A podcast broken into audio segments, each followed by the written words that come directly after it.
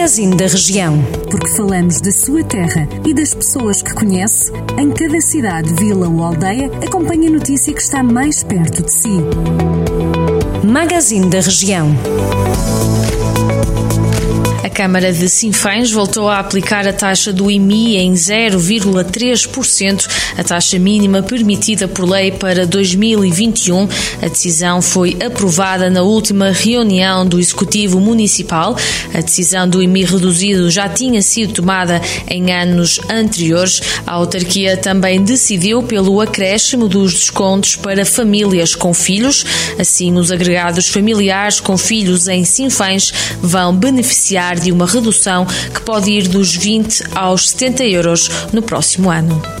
O Bloco de Esquerda denuncia a existência de falta de condições nas habitações de arrendamento acessível na Quinta da Igreja em Mangualde, onde os prédios são arrendados por rendas entre os 215 e os 287 euros. Os bloquistas falam de problemas físicos e de segurança nos apartamentos, apontando ainda para o facto de apenas 7 das 18 habitações estarem ocupadas. A deputada Maria Manuel Rolo e elementos da Distrital de Viseu e do Bloco de Esquerda reuniram-se com os moradores da Quinta da Igreja, que integra o único programa de arrendamento acessível atualmente em vigor e tutelado pelo Instituto de Habitação e Reabilitação Urbana.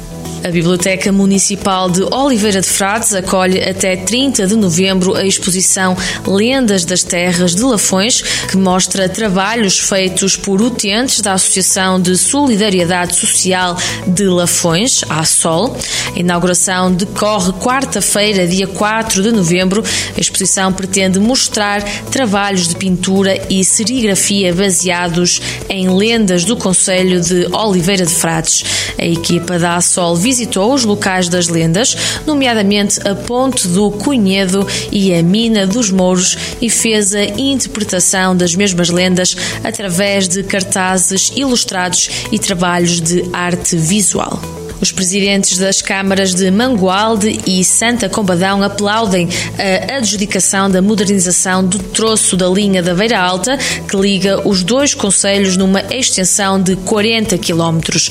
A obra representa um investimento de 57,6 milhões de euros e tem um prazo de execução de 760 dias, integrando o programa Ferrovia 2020. O presidente da Câmara Municipal de Santa Combadão, Leonel Gouveia, considera que a modernização da linha da Beira Alta é uma excelente notícia.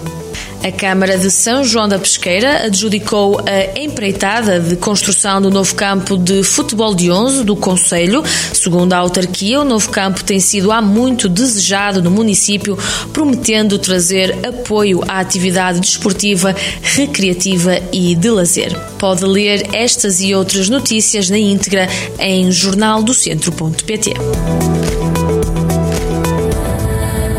Jornal do Centro, a rádio que liga a região.